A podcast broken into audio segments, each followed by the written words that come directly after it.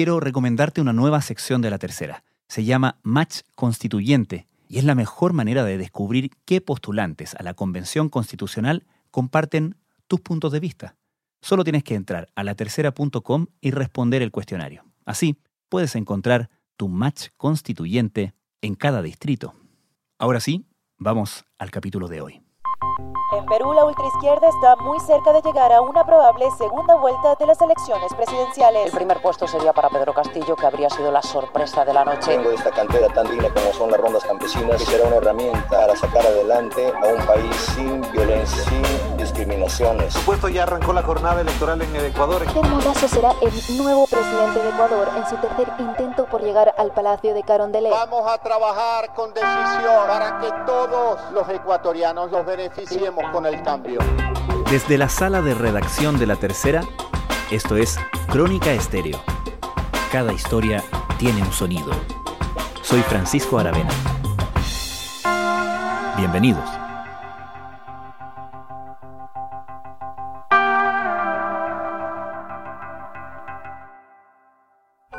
Ecuador celebra elecciones este domingo con un panorama polarizado. Algo más de 13 millones de ciudadanos están llamados a elegir en segunda vuelta de las presidenciales al sucesor del actual presidente Lenín Moreno. Con considerables medidas de higiene para prevenir la expansión de la pandemia de coronavirus, se celebran el domingo en Perú unas elecciones presidenciales en las que 7 de los 18 candidatos llegan casi empatados a los comicios.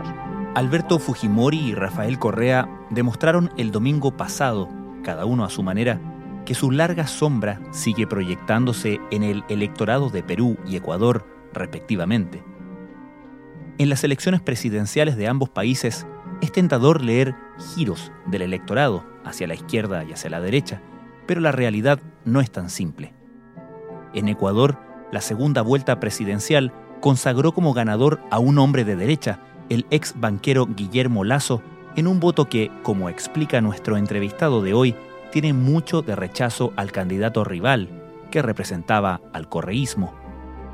Pero partamos por Perú, donde la primera vuelta presidencial del domingo pasado dejó como finalistas a un relativamente desconocido candidato de izquierda y a una muy conocida heredera política, Keiko Fujimori. ¿Qué lectura y qué pronósticos podemos hacer a partir de la votación de la primera vuelta presidencial en las elecciones peruanas del pasado domingo?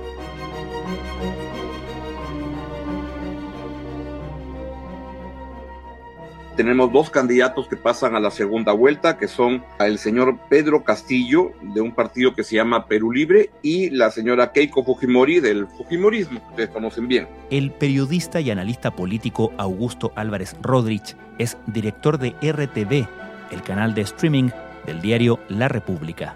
La segunda vuelta se va a realizar el 6 de junio y la verdad es difícil eh, poder concluir en este momento quién podría ganar. El primer puesto sería para Pedro Castillo, que habría sido la sorpresa de la noche. El líder de extrema izquierda es un candidato que había pasado prácticamente desapercibido durante la jornada preelectoral y su nombre habría cogido fuerza a lo largo de los últimos días. Es un candidato que representa... Lo que ha ocurrido es eh, un fenómeno como ya los que suelen suceder en la política peruana y las elecciones peruanas muy inesperados, pero el señor Pedro Castillo tenía hasta hace tres, cuatro semanas una intención de voto de no más de 3, 4%, menos 3%, y comenzó a crecer muy rápidamente en los últimos 10 días como consecuencia de un fenómeno que hay en la política peruana que es una sensación de hartazgo, de cansancio, de agotamiento por el funcionamiento en general de la democracia la perciben que funciona mal y entonces encuentran alguna, algún rostro para expresar esa, ese fastidio y esa, y esa molestia. Pudo ser Castillo como pudo ser cualquier otro candidato, no, no es que el candidato Castillo tenía algo especial, salvo que es el candidato de más izquierda, diría que es el de ultra izquierda de la competencia. Es alguien que propone estatizar empresas, es alguien que propone desactivar el Tribunal Constitucional porque considera que solo juega para los ricos y cosas como esas y el otro lado Keiko Fujimori pues la conocen es alguien que se ha tratado de, de, ayornarse al sistema, pero trae unos juicios por corrupción importantes y entonces estamos en una encrucijada los peruanos en que pasan dos candidatos que juntos suman 33% de la, de la votación total, pero que para muchos nos deja en una encrucijada de, de no saber por quién votar y de verdad no querer votar por ninguno. Como veis, hay mucha incertidumbre todavía con los resultados. La Oficina Nacional Electoral ya ha avanzado que a lo largo de las próximas media horas va a ir actualizando todos estos datos hasta tener los resultados definitivos. Cuéntanos un poco sobre el historial de Pedro Castillo. Es un personaje que acá en Chile por lo menos no tenemos tan en el mapa. ¿Cuál es su raigambre y cuál es su sustancia, más allá de las posiciones que acabas de mencionar? Tampoco estaba tan en el mapa de, lo, de los peruanos, pero en resumen es un profesor de, de, escuela de la zona de Cajamarca, que es una zona de la zona andina uh, del norte del Perú, pobre, muy, muy pobre, y él ha sido un profesor que tuvo una participación interesante, importante, en una huelga de maestros que hubo en el año 2017 contra el gobierno de Pedro Pablo Kuczynski. Y ahí lo que se denunció es que este señor tenía acuerdos y le servía como, como plataforma de organización lo que es el brazo legal, o no legal, el partido de, o la agrupación que le sirve de, de, legalidad, de lo que queda legalidad de Sendero Luminoso, Movadef. Y entonces es con ellos que logra movilizar a todos los, los maestros y logran una reivindicación relevante en los tiempos de Pedro Pablo Kuczynski. Luego se volvió a, meter en la, oscuridad y volvió a, salir con esta candidatura presidencial que nadie le daba importancia, pero tuvo una, un papel en el debate entre los candidatos a la presidencia, yo diría que no tan destacado, pero sí con un mensaje muy, muy radical y eso sorprendentemente lo hace crecer y crecer y lo pone donde está ahora. Y en su mensaje, en los últimos días de campaña, donde ya todos lo buscaban para conocerlo y entrevistarlo y que pueda dar su punto de vista, él ha sido muy consistente con su posición muy radical en planteamiento de todo tipo, pero es muy, muy conservador, al igual que Keiko Fujimori, en lo que son derechos, temas de libertades individuales, despenalización del aborto, matrimonio gay y esas cosas, es muy, muy conservador, igual que Keiko Fujimori. Pero lo que va a chocar con Keiko Fujimori es en las visiones del tema económico maestro de escuela rural, líder sindical, agricultor, rondero y cajamarquino. Es Pedro Castillo Terrones, el hombre que siempre lleva lapicero, lapicero con borrador, y que ahora postula a la presidencia por el partido Perú Libre. Bandera roja y lapicero, porque ese es su símbolo. ¿Podemos entonces interpretar que Keiko Fujimori tiene mayor potencial de aunar tras de sí las fuerzas políticas tradicionales o no necesariamente? No necesariamente, porque lo que sorprendentemente uno va constatando en las horas siguientes es que el señor Castillo genera algún tipo de entusiasmo por dos razones. Uno, porque el Fujimorismo sigue teniendo un rechazo muy fuerte. Tenía un antivoto de gente que declaraba que nunca votaría por el Fujimorismo de alrededor de 70%, pero por otro lado, prédicas radicales en un país donde, como el Perú, que hemos tenido por la pandemia 2.2 millones de, de, puestos de trabajo que se han destruido y 150 mil personas que han muerto. Y además, súmale a eso el desprestigio muy acelerado de, de, la, de la política y de los políticos. Hemos tenido en estos cinco años, en este lustro político, cuatro presidentes de la República, casi todos acaban acusados de, de, corrupción, y el último, Vizcarra, que se enfrentaba contra eso, pues acabó este, vacunándose de manera secreta y con acusaciones de corrupción. Entonces, todo eso va demoliendo la reputación de la, de la clase política y te explica um, resultados este, tan radicales como este. Bueno, el rojo representa el sacrificio, representa la lucha de los pueblos que hoy en día la vamos a convertir en alternativa. Y este lapicero, este lápiz que significa que vamos a escribir una nueva historia con el mismo pueblo. ¿Podemos sacar conclusiones sobre algún movimiento o giro ideológico del votante peruano o solamente estamos viendo rechazos a experimentos fallidos? Lo segundo, creo que uh -huh. es un rechazo a experimentos fallidos. Es eso. Somos el país en América Latina. Hay una encuesta que es el Barómetro de las Américas, que uh -huh. lo debes conocer, uh -huh. y que te mide desde Canadá hasta Chile, este, el mismo cuestionario, y es muy interesante. Somos el país que tiene la menor uh, entusiasmo por la democracia. Solo nos gana Bolivia, Belice y Surinam y entonces la gente está muy molesta con el funcionamiento de la democracia porque en esencia lo que percibe es que no funciona para resolver problemas esenciales. Nos demoramos en conseguir las vacunas, nos demoramos en tener las pruebas para contra el COVID al comienzo y estos días de la votación son días muy, muy, muy dramáticos en cuanto a la, al pico de, la pandemia con récords de muerte. Entonces te genera una sensación de un país dual, donde hay un lado que funciona, pero que no es para la mayoría, y otro lado que no funciona. Y esto es por la pandemia, pero ya era un país que tampoco funcionaba muy bien. Para los peruanos más pobres, morirse por una uh, apendicitis o por una diarrea en un hospital público era alguna una historia conocida, este, no es que sea algo in, inusual. Entonces, lo que ocurre es que esta elección se ha vuelto una expresión de, de cansancio por, por, como reacción a, muchas cosas que no están funcionando como deberían en el Perú. Como tú mencionabas, Augusto, el candidato Pedro Castillo ha hecho promesas bastante radicales, ¿no? Entiendo que también propone elaborar una nueva constitución, etcétera. Y por otro lado, Keiko Fujimori también plantea reformas, por ejemplo, como al sistema de pensiones. ¿Crees en ese sentido que hay temas, asuntos de la vida pública peruana por donde va a pasar la decisión finalmente del electorado en la segunda vuelta? Lo que parecería es que vamos a ir a una segunda vuelta que va a funcionar como una especie de plebiscito con el modelo económico o el esquema económico que hemos tenido en el Perú en las últimas tres décadas, porque ese es el gran punto de, diferencia y de controversia y que en torno a eso se va a dar un tremendo debate en el país, donde lo lógico y lo que todos esperaríamos, o muchos esperaríamos, es que se encuentre una manera armoniosa de resolver demandas sociales legítimas, muy antiguas, acumuladas, sin desincentivar la inversión privada.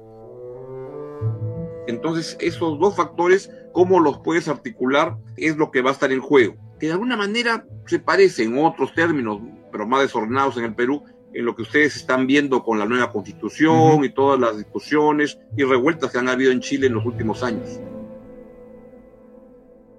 Augusto, ¿qué tanto piso, qué tanto respaldo tendría un eventual presidente Pedro Castillo para ejecutar reformas tan profundas, tan eh, radicales respecto del sistema económico que, como tú dices, ha regido al Perú en todas estas décadas? Tendría poco respaldo, creo yo, genera entusiasmo en el momento de la votación, pero a la hora que pueda, que tenga que gobernar, se enfrentaría con, con uno, el rechazo de un sector todavía importante del país, y segundo, con un sistema institucional que, que, le dice que para hacer reformas constitucionales tiene que seguir procedimientos que, que, no los puede cumplir tan fácilmente, porque va a haber un Congreso tremendamente fragmentado, que ya se eligió en la primera vuelta, han quedado 11 bancadas parlamentarias, nadie tiene mayoría y de alguna manera lo, este resultado se parece a lo que hemos vivido en los últimos cinco años, una presidencia débil, un Congreso fragmentado, nadie tiene una mayoría operativa en el Congreso y hay una dificultad institucional muy grande para ponerse de acuerdo entre el Congreso y el Poder Ejecutivo. Y eso acaba terminando en vacancias presidenciales o en disolución del Congreso. En Tacabamba, Cajamarca, su cuartel general, recordemos, un maestro rural que se hizo conocido en la arena nacional hace tres años, ¿no? cuando estuvo al frente de la huelga magisterial. Y bueno, habrá su momento de emoción, sin duda, para el eh, candidato cajamarquino. A lo que vamos es a una sensación de, de yabú, de algo que ya lo hemos vivido y de una pesadilla. Entonces algunos comienzan a discutir de qué es mejor, si un final de horror o un horror sin, sin final. Hmm. Y ahí es donde comienzan a, a surgir interpretaciones de cómo resolver. Pero puede ser muy complicado, porque además cuando le preguntan eso al señor Pedro Castillo, él dice, no tengo ningún problema, disuelvo el Congreso, no tengo ningún problema, disuelvo el Tribunal Constitucional. Además, tiene una impresión sobre la libertad de expresión, donde su plan de, de, de, gobierno pues propone eliminar los programas basura de la televisión y controlar contenidos para que contribuyan al bienestar común, que cuando sabemos que los gobernantes establecen qué es el bienestar común, es su bienestar común. Pero Juliana, entiéndeme, ¿quién elige al Tribunal Constitucional? Lo elige un, un, un Congreso que no guarda sintonía con el pueblo. ¿Y cuánto gana un magistrado? Este, este Tribunal Constitucional está cautelando una constitución sí, que pero el Congreso también con... elige al defensor del pueblo Ahora, y no por eso nosotros, uno va a creer que luego algún, estos magistrados, en el caso del TC o el defensor del pueblo, se va a encargar de Augusto Keiko Fujimori ha dicho que de ganar la presidencia finalmente indultaría a su padre, Alberto Fujimori. Ha dicho hace unos minutos que el Fujimorismo todavía representa mucho rechazo en eh, gran parte del electorado peruano, pero ¿cuán presente podríamos decir que está Alberto Fujimori todavía en la vida política peruana? Pues una gran diferencia entre Chile y Perú es que Pinochet ya no lo está, Alberto Fujimori sí lo está. Y de alguna manera Keiko Fujimori corrigió un error de su campaña del año de hace cinco años. Ella, esta es su, su tercera elección presidencial y en la anterior, del 2016, perdió entre otras cosas porque tuvo una, un distanciamiento muy fuerte con su padre. En esta campaña, en cambio, lo que ha hecho es una prédica fuerte de que se ha vuelto a amistar con su padre, que su padre es su inspirador y que toma todas las decisiones. Y eso lo ha, le ha ayudado también a recoger un voto del Fujimorismo duro que existe. Pero Francisco, ten en cuenta que Keiko Fujimori ha sacado 14% y el señor Castillo ha sacado 18%. O sea, no es que sean candidatos con un tremendo arraigo son mini candidatos lo que tenemos en el Perú, si nadie logra generar un entusiasmo y más bien lo que hay es una apatía y un distanciamiento y una pérdida de confianza en la política peruana. El Fujimorismo tal vez en estas elecciones consiga unos 10 congresistas en un congreso unicameral de 130 bancas eh, y en la elección anterior tuvo 73 congresistas, la diferencia es abismal, la caída es bastante. No llega a extinguirse, a desaparecer, pero sí queda muy reducido en su fuerza política. Augusto Álvarez Rodríguez, muchísimas gracias. Francisco, un gran abrazo, que estés muy bien. Elisa disfruta tener como amuleto a un panfleto con la imagen del expresidente Alberto Fujimori, quien fue condenado a 25 años de cárcel por violación de derechos humanos. Me considero una Keiko Lover, ¿no? porque me identifico mucho con la señora Keiko, ¿no? Aparte que es mujer, como si es que llega a ganar, ¿no? Nos va a apoyar. Estás escuchando Crónica Estéreo. Cada historia tiene un sonido. Se calcula que alrededor de las 14, 15 horas de la tarde en Ecuador, más o menos habrán sufragado el 80% de los ciudadanos. Es lo que calculan los especialistas. Sumamos entonces al reporte informativo. Al norte de Perú, en Ecuador, la jornada electoral del domingo sí tuvo una conclusión. En la segunda vuelta, el ex banquero Guillermo Lazo, candidato de la alianza de centro derecha del Partido Social Cristiano y el movimiento Creo, derrotó a Andrés Arauz, del FIN, del expresidente izquierdista Rafael Correa. Es justamente la figura de quien gobernó una década ese país, entre 2007 y 2017, quien parece haber resultado determinante en el desenlace de este proceso electoral. ¿Cómo llegó Guillermo Lazo al poder y de qué dependerá su éxito? Esto debido a la situación de la pandemia, que ha sido un reto importante para las autoridades llevar adelante un proceso electoral.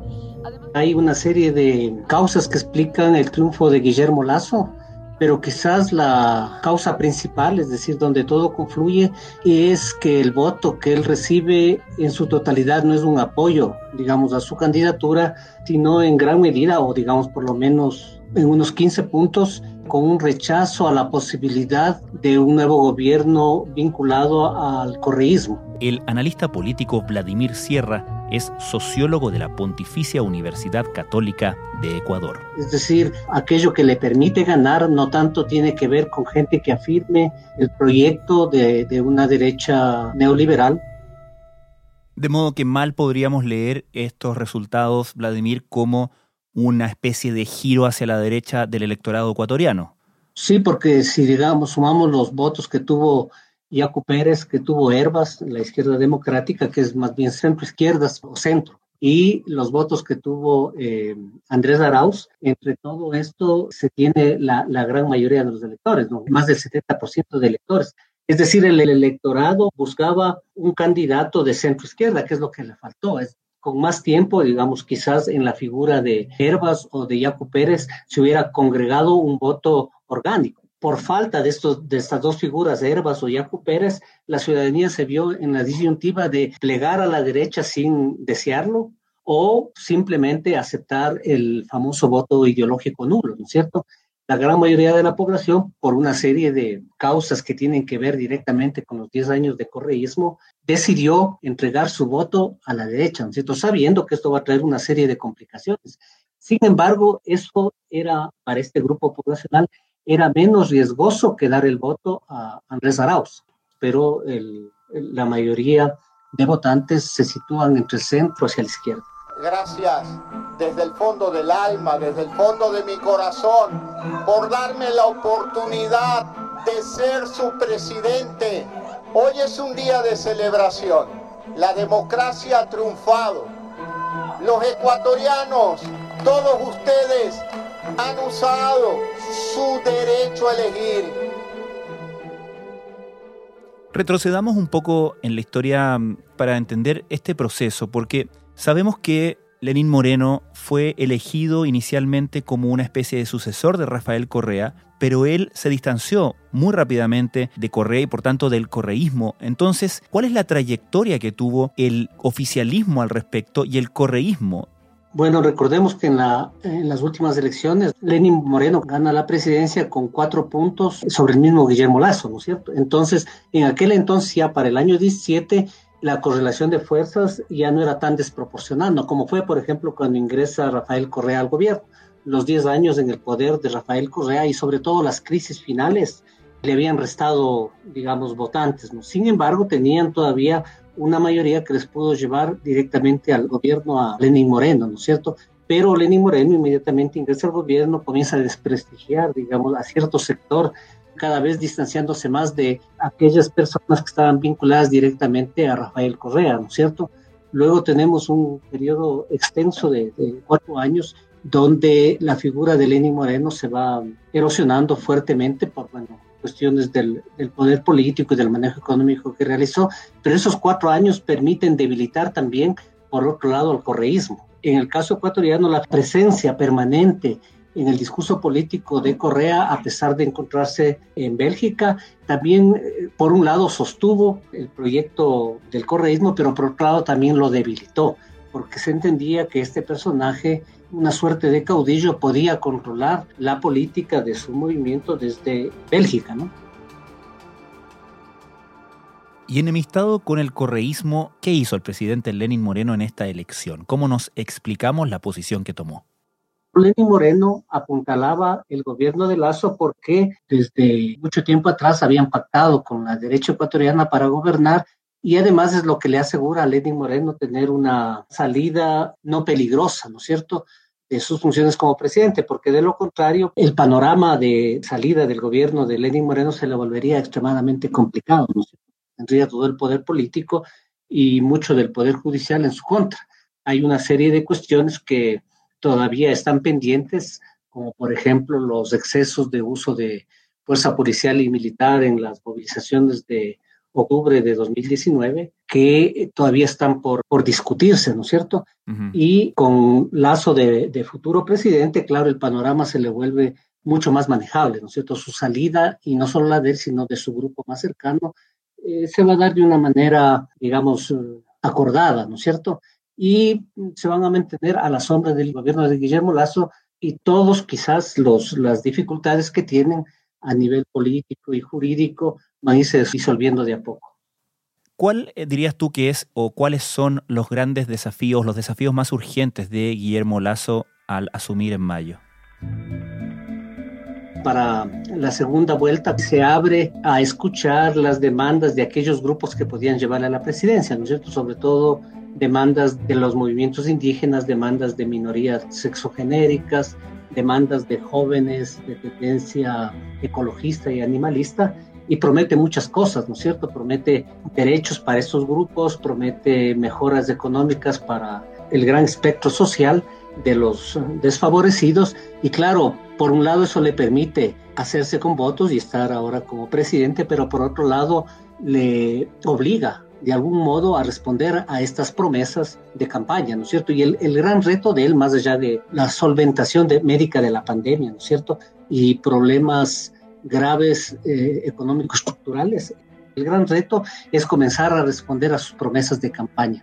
De no concretarse aquello que había ofrecido, en un año va a estar deteriorada su figura política, va a tener una presión social que le vuelva difícil la gobernabilidad del país. Lazo sostuvo una reunión con grupos indígenas y campesinos en la cual aseguró que propiciará la inversión en infraestructura, caminos vecinales, crédito a los pequeños agricultores, pequeños ganaderos y a los artesanos al 1% de interés a 30 años de plazo. Vladimir Sierra, muchísimas gracias por esta conversación. A ti,